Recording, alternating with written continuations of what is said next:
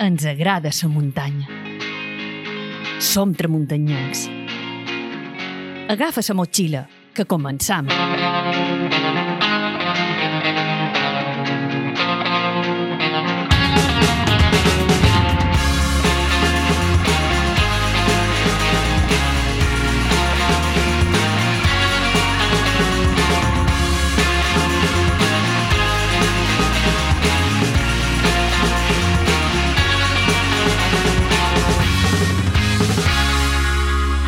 Fernando de Angulo.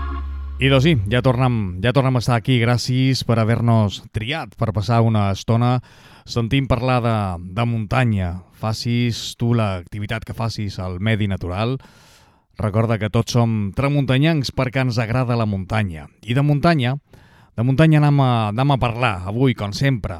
I anem a parlar de gent, i de gent de muntanya, i de competicions també a la muntanya, perquè aquest passat cap de setmana ha tingut joc a Ladrillar, a Càceres, el Campionat d'Espanya FEDME 2022 del quilòmetre vertical, que ha tingut una boníssima representació balear. Ha estat aquesta del quilòmetre vertical de Càceres una competició dura, no, duríssima, on la roca i la pluja han estat una, una combinació que ha posat a prova els participants lluitant contra l'aigua i contra el fred.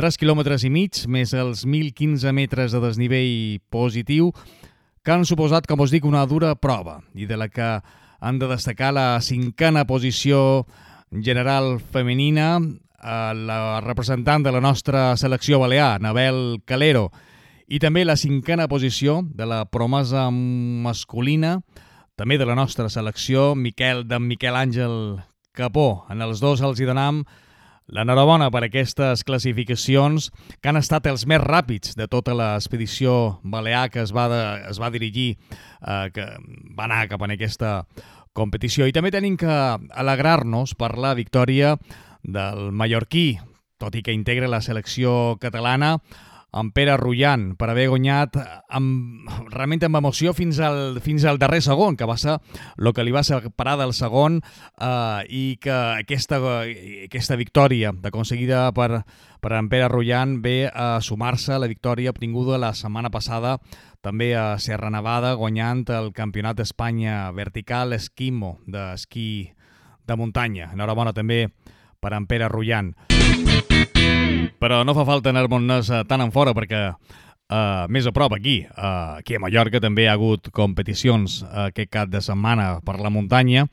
I anem a destacar la Galatzó Trail, que a la seva versió de llarga distància, la prova de llarga distància Galatzó Legend, ha tingut 170 participants eh, i donant la enhorabona en els uh, Leire Baraibar, Marta Tous i Paula Fuertes, que han estat les tres, les tres guanyadores de dones, i en Vamos, Alejandro Forcades, en, en Ramon Rosselló i en Esteve Bausà. I també a la prova de, de mitja distància de la Galatzó Trail, de la Galatzó Half, també donant enhorabona a, a les tres primeres eh, que van arribar a la meta, a Jen Cooper, Nadela Elena i na Maica Rodríguez, i en els homes en en William Naveiro, en Toni Kes i en en Sebas Samir, que va arribar en tercera posició.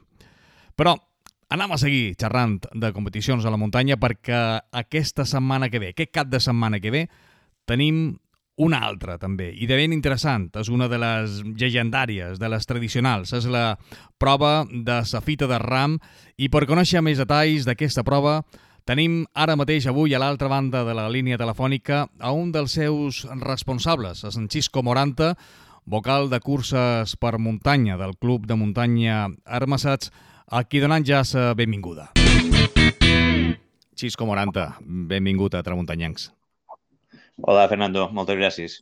Xisco, gràcies a tu per, per, haver, per haver goitat avui aquí a Tramuntanyancs per xerrar-nos d'entrada, primer de tot, eh, d'una cursa ja mítica que teniu pràcticament d'aquí un dia. Es comença, bé, ho hem dit, tu, tu ets eh, eh, vocal de curses de muntanya del Club Armassats, eh, i aleshores estàu muntant el que crec que ja imminent, no? La cursa de la fita d'arran. Conta'm, com va això?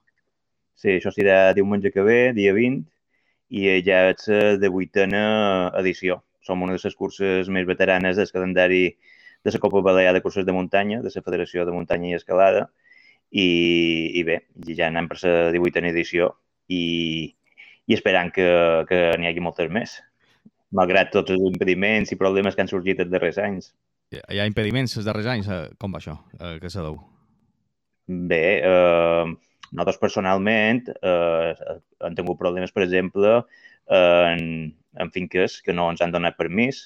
Ja, això és el problema de, de sempre. Eh? Sí, històricament ens havien donat permís per passar per dins, de, per passar, que aquesta cursa passés per dins les seves uh, finques, però ara darrerament han tingut uh, problemes, sobretot amb una, i han tingut que canviar el recorregut. I el recorregut no és que nosaltres voldríem, però és el que poden fer en aquests moments. Uh, ja se pot fer públic el recorregut de diumenge? No, no se pot fer públic perquè precisament per això. És que precisament per això. És que el problema que han tingut amb aquesta finca i amb una altra ha estat perquè setmanes abans de, ses, de, de que s'ha fet les curses i setmanes després allò era el bon. Tothom anava a entrenar, tothom anava per allà i ja varen decidir fa uns anys eh, no fer públic els tracks perquè era un problema i les finques ens donen permís per passar el dia de la cursa i no donen permís per passar eh, tres setmanes abans i després Després els trets se van passant, des que ha fet la cursa ho passa un altre, venen de les bicicletes, venen altra gent i, i això és el que no, no volen molt de propietaris de finques privades. El problema de la, de la mola de Ferrana, o la mola de la fita del ram més coneguda ara, sí. eh, de recentment, és que és privada. És, és una muntanya totalment privada, eh, hi ha un camí que puja a l'ermita, l'ermita de l'obispat, mai han posat cap problema ni en posaran, perquè l'Ajuntament d'Espoldes també està implicat en aquest tema, però llevat d'aquest tram, d'aquest petit eh, tram en, o àrea de l'ermita, tot l'altre són finques totalment privades. O sigui, a partir això... de les ermites veies, eh, eh, aquí ha... Bueno... El camí públic, diguéssim, arriba fins a les... Oh, camí en dret de pas, arriba fins a les ermites veies. I després tot l'altre ja són camins que nosaltres hem de demanar eh, permís a les finques per passar. A les finques i, i a medi ambient que ens han fet canviar un parell de vegades el recorregut també els, els tècnics de medi ambient. Quines pegues pues, posen els tècnics de medi ambient a l'hora de fer una cursa? Bé, normalment eh, ells volen que siguin camins molt consolidats, camins eh, amples, consolidats, que, sigui, que siguin camins amb una certa història i que no tinguin perill d'erosió. Clar, eh, el problema és que nosaltres no erosionem.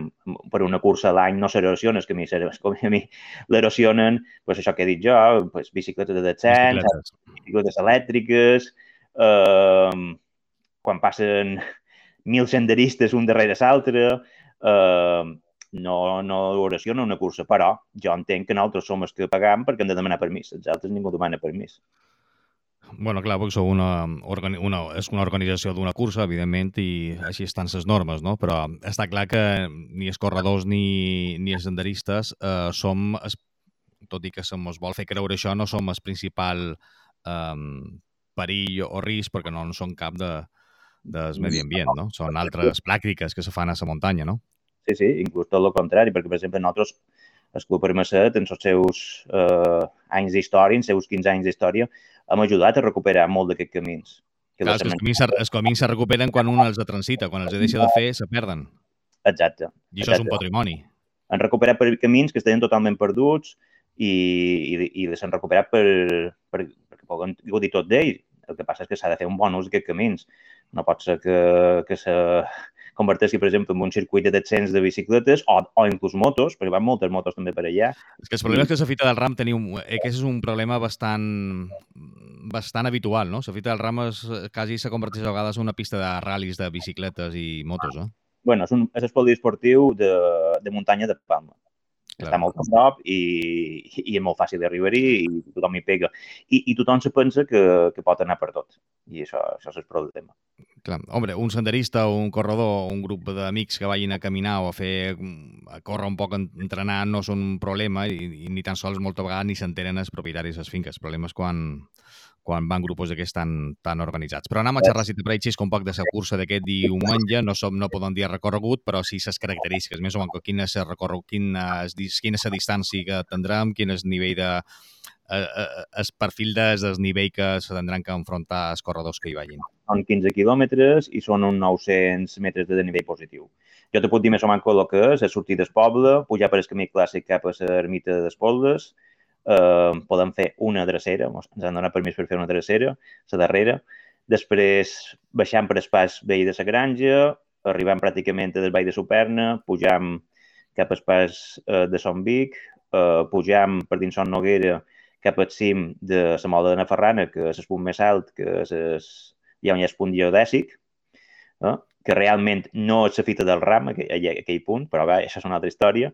Després se davalla d'allà eh, cap al Clot de la Neu, com ha de la Neu, eh, i se va per dins la Casa Noves, la finca de les Cases Noves, fins a les Ermites B. Després Ermites B a l'Ermita Nova i se davalla cap al Castellet, eh, cap a l'Olivar de la Granja, eh, Font de Rafal i tornant pegades camí d'Escorreu i arribar a les Poldes.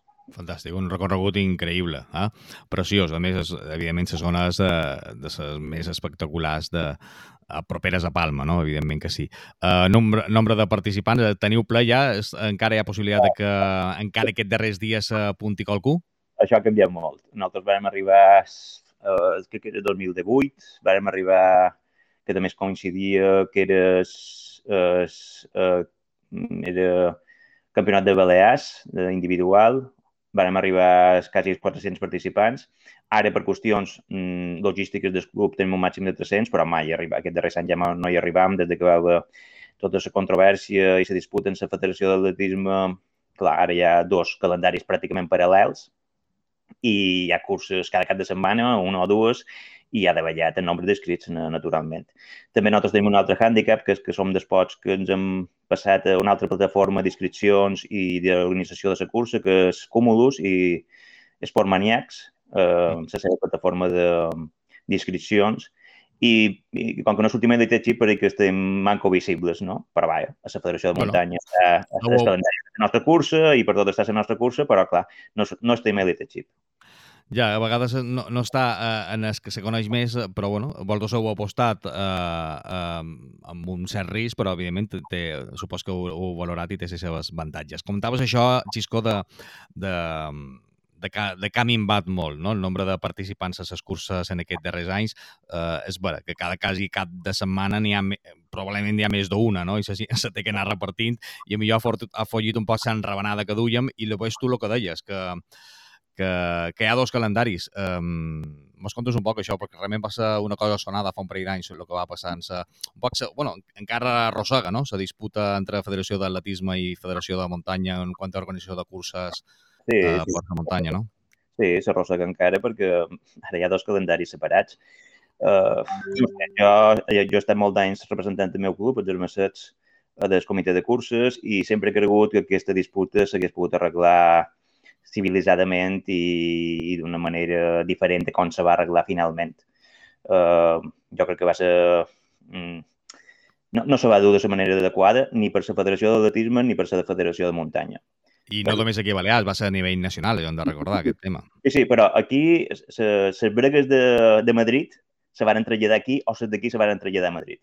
Altres comunitats autònomes no va haver la problemàtica que va haver aquí i jo crec que aquí s'hagués pogut arreglar les coses, sincerament. Troc que va faltar mà, de, mà esquerra per les dues bandes, eh, tant el president per de la Federació de l'Atisme com el president de la Federació de Muntanya mmm, s'ho van agafar com un tema personal, una lluita personal, som molt sincers, no vull dir, és la meva opinió. No, no, és que està bé xerrar així per informar als nostres oients que, que molta gent molta vegada no sap què és el que, què és el que va passar sí, el que s'hagués pogut arreglar tranquil·lament va, va acabar malament. Va acabar malament i ara en la darrera resolució que ha hagut de la Direcció General d'Esports encara pitjor. I, i bé, i ara tenim que, que curses històriques, emblemàtiques de la Federació de Muntanya de la Copa Balear ara no se poden celebrar dins la Copa Balear perquè no compleixen els, els, els requisits. I és una pena, és una pena perquè, perquè eh, està clar que, que una cursa de muntanya no té, no, és muntanya.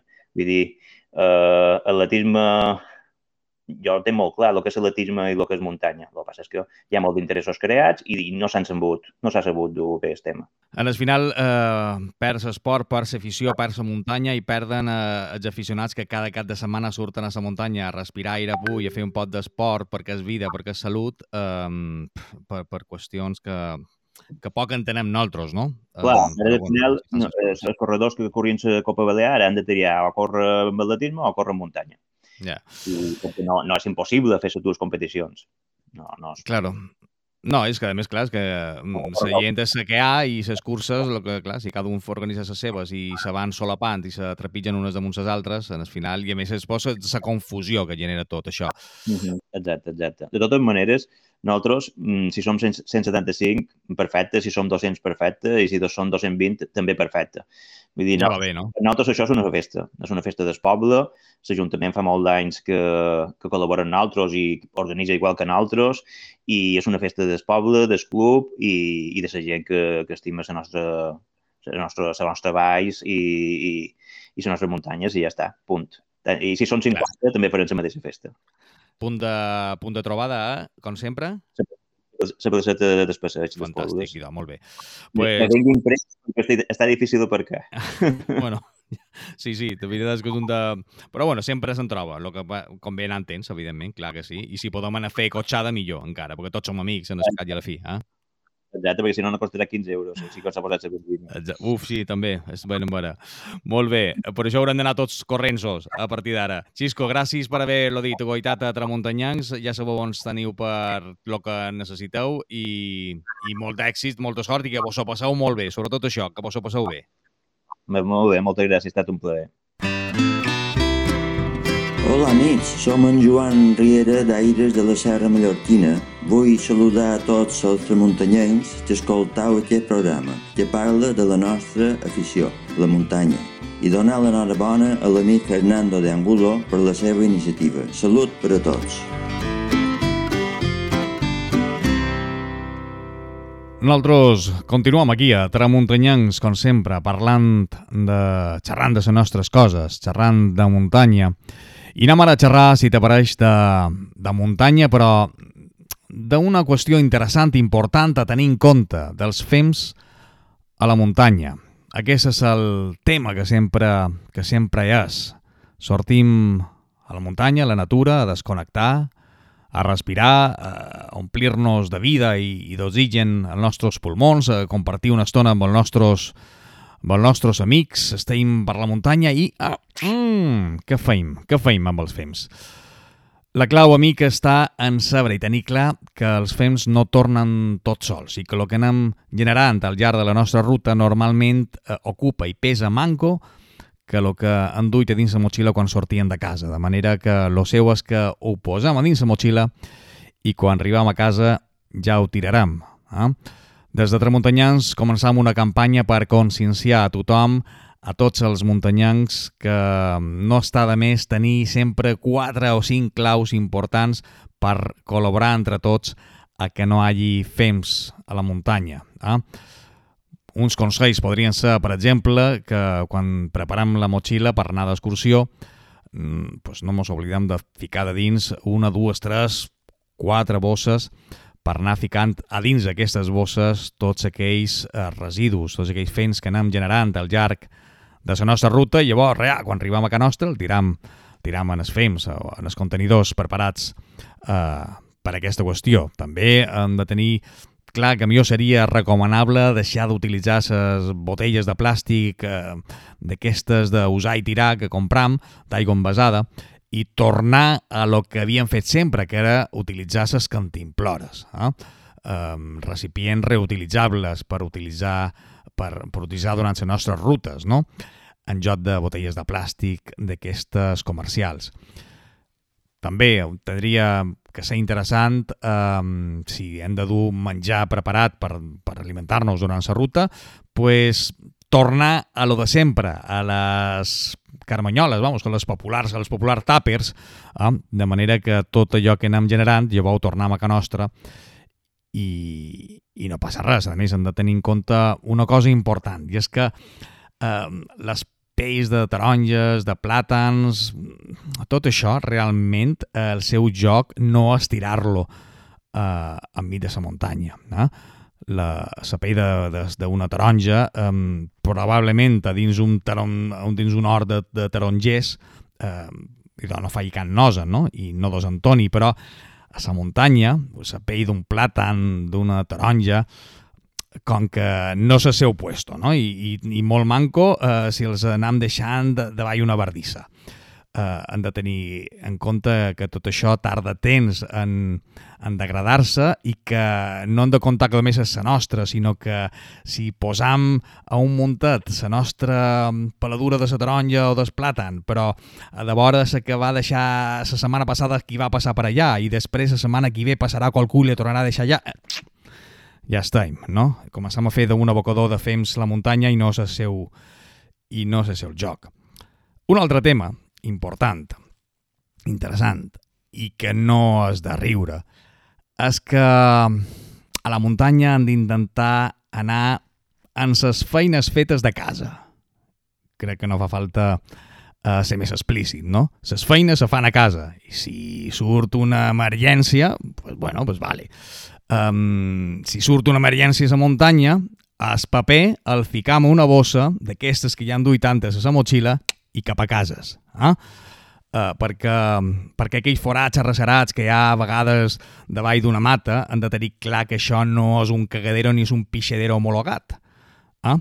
I que els paperets uh, se tornen i que si han de fer feines mm, grosses, han de, han de cagar la muntanya, pues no ho deixem a mig del camí. Fassem un, un clotet, fassem el que haguem de fer, que no hem pogut fer a casa, ho tapam i no deixant rastre.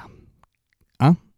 Quedi clar, no? Crec que tots, tots estem, estem d'acord i coincidim amb això i no és el primer cas que ens han trobat eh, pues això, enmig del camí. Eh?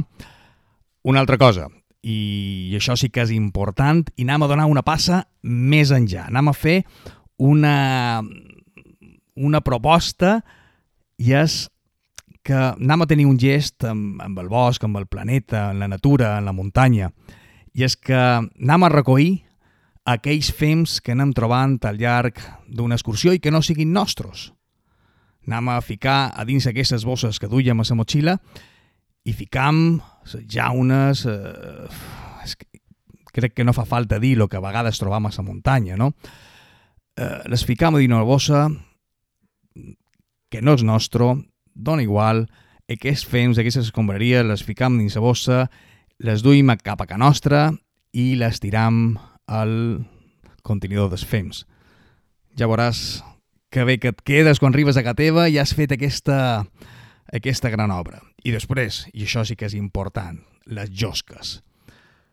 Què voleu que vos digui? Eh, és millor portar sempre un petit cendrer d'aquests portàtils, els que a vegades se duen i s'haurien de dur més a la platja, eh, perquè és molt freqüent que la majoria de llosques, sobretot en aquelles, per exemple, en aquelles bandes on hi ha eh, parets d'escalada i aquelles llosques que anem deixant un momentet, un momentet damunt una roca que té una forma perfecta de cendrer i que després s'obliden, se queden allà sense cap mala intenció, ja ho sabem, no és la intenció, però oblidam aquells que s'allà. De manera que, independentment de la bona intenció que haguéssim pogut tenir quan hem deixat aquella llosca en aquella roca, la llosca se queda a la muntanya. De manera que agafant consciència. I si anam a la muntanya i no se pot reprimir les ganes de fumar, que sigui tan necessari fumar un cigarret a la natura, eh, tot i que anem allà a fer un pot d'exercici, però bueno, ja se, ja se sap que hi ha gent que no pot reprimir aquesta necessitat imperiosa de fer un cigarret. Eh, sobretot, i, eh, donant per suposat que ja no deixam ni tirant les llosques, fumar un puesto que no sigui perillós, que no sigui susceptible a d'incendis, eh? perquè això també és un altre. I si vos pareix, arribats en aquest punt, anem a escoltar dos testimonis mm, de dos amics del programa que l'altre dia trobàrem anant d'excursió i que precisament ens conten coses relacionades amb els fems a la muntanya.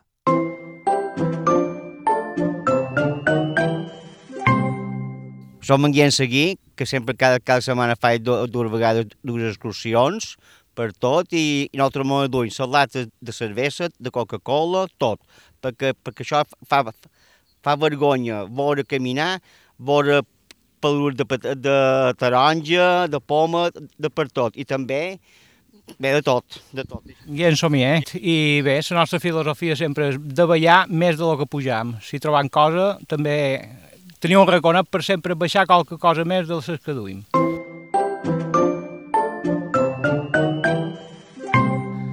Avui, do, ja, ja hem escoltat en els dos guiems que ens van trobar l'altre dia per la muntanya i que varen voler eh, compartir amb nosaltres les seves experiències en relació a el que fan ells quan es troben fents o amb els seus propis fents que generen quan van, quan van de ruta. Amics, ja quasi hem arribat al final del programa d'avui, però no ho podem fer sense abans escoltar, com ja és habitual, el comentari que Xisco Simón ens fa de, amb la seva visió privilegiada que té des de la seva talaia i que ens fa cinc cèntims, a vegades esmolats, de les qüestions que ens interessen a tots.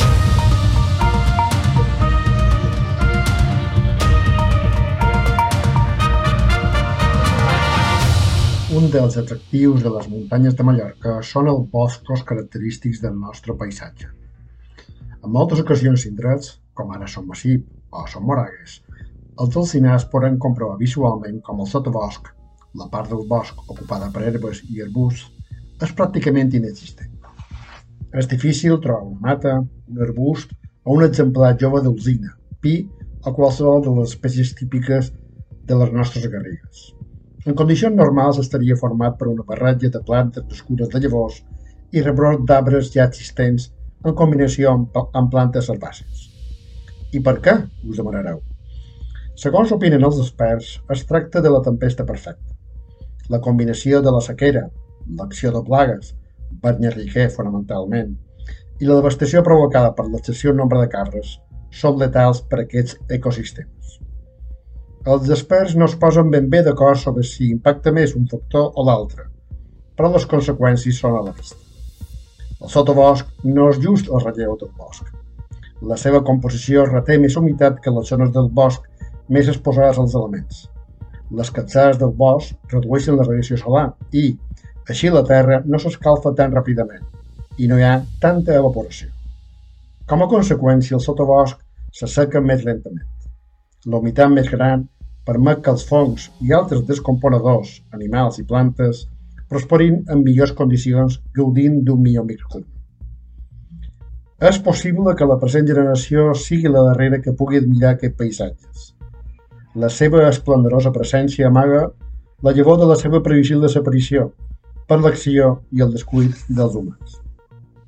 Els organismes oficials, com ara la Conselleria de Medi Ambient, s'estimen més ignorar el greu problema i mirar cap a un altre costat, a la cerca dels sospitosos habituals. Com a demostra que hagin descrit com a domingueros a la gent que, esperonada per la pandèmia, ha cercat reconnectar-se amb la natura en una nova passa en el procés de criminalització de l'activitat senderista i muntanyenca. Tots els muntanyencs i muntanyenques han de fer evident, en totes i cada una de les nostres passes, el respecte a la natura, la seva cura i la responsabilitat que tenim per conservar-la per a les futures generacions. Com hem fet sempre. No ho oblideu. Salut i muntanya sempre. Gràcies. Gràcies, Xisco Simón. I això ha estat tot el que vos havíem preparat i el que vos han contat, amics. Espero que hagueu passat una bona estona amb nosaltres. Gràcies, com sempre, per deixar-me agüitar el joc des del que has connectat amb Tramuntanyancs. Tu i jo, si me deixes, ens tornem a trobar al proper programa. I no ho oblidis, els fems sempre a la motxilla.